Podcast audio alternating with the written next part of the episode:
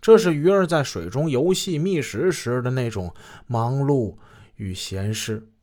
这时的他是董云，还不是后来那个被迫改名的他。这天上午，董云陪着技术科的同事魏长征去洪洞县办了一点私事，大约是给魏家在义城开的一个煤矿请个工程师咨询技术问题啥的。中午，董云和魏长征吃饭时，刑警一中队的宋枪来电话，约他们晚上一起吃饭。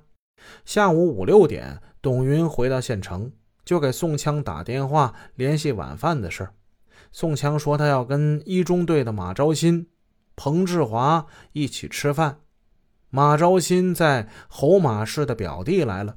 董云说：“那就吃完饭再联系。”于是，董云和魏长征寻到一家新开的饸饹面馆，想尝尝鲜。结果人家还没开张呢，二人只好是另寻别处。晚饭之后，魏长征开车接来县工商局的一位朋友，一起到足生堂洗脚。洗罢已是晚上八点多，快九点了。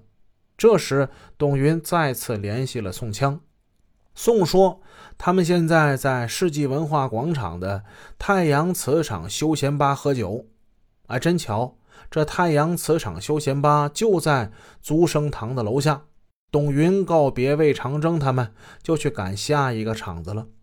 以上是二零零四年十月十七日，董云给第二次成立的专案组讲述的活动情况。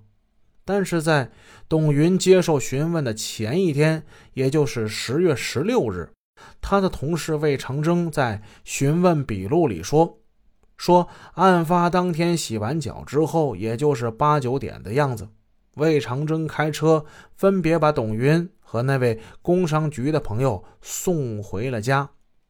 董云和魏长征之间，必然是有一个人在撒谎的。那么？”到底是谁在撒谎呢？到了二零零六年三月三日，董云面对第三次成立的专案组，他才承认，案发那天洗完脚之后，魏长征把他跟工商局的朋友送回了家。但后来，董云的妻子杜艳霞却证明说，董云当晚八九点钟并未回家，而是十一点多钟回来的，之后又被李慧给叫走了。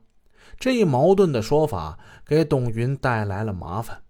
专案组认为，董云在跟魏长征分手之后，到出现在太阳磁场之前，他是行踪不明的。董云从洗脚城出来之后，到底回没回家呢？二零一四年春天，我向杜艳霞求证此事，她说，案发那天，她丈夫九点来钟确实没有回家。那这就奇怪了。魏长征明明不是说他把董云给送回家了吗？我查阅庭审记录，发现董云后来在临汾中院的法庭上回答法官的提问时，也说自己洗完脚后由魏长征开车送回了家，而且他先后三次开庭都坚持了同样一种说法。董云既然回了家，为什么妻子却说他没有回家呢？董云在二零零七年一月七日亲笔书写的一份材料之中说，他是在他家的楼下接到宋枪的电话，叫他去世纪文化广场的太阳磁场休闲吧聚一聚。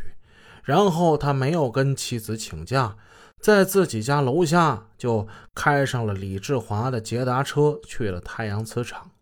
就是因为这个细节出了岔子。董云的妻子因为涉嫌伪证罪被刑拘了二十七天，最后他不得不承认，董云那天回了两趟家，这才算是了事。接着往下，董云走进太阳磁场时，看见了宋枪，看见了马昭新，以及马昭新的表弟袁世峰，他们在一起喝酒呢。同桌的还有两个女孩。两个刑警一队的同事，其中还有彭志华、赵小华。董云跟他们打过招呼，就一起一桌喝起茶来。一同过来喝茶的还有宋枪和彭志华，他们从九点来钟一直聊到晚上十一点左右。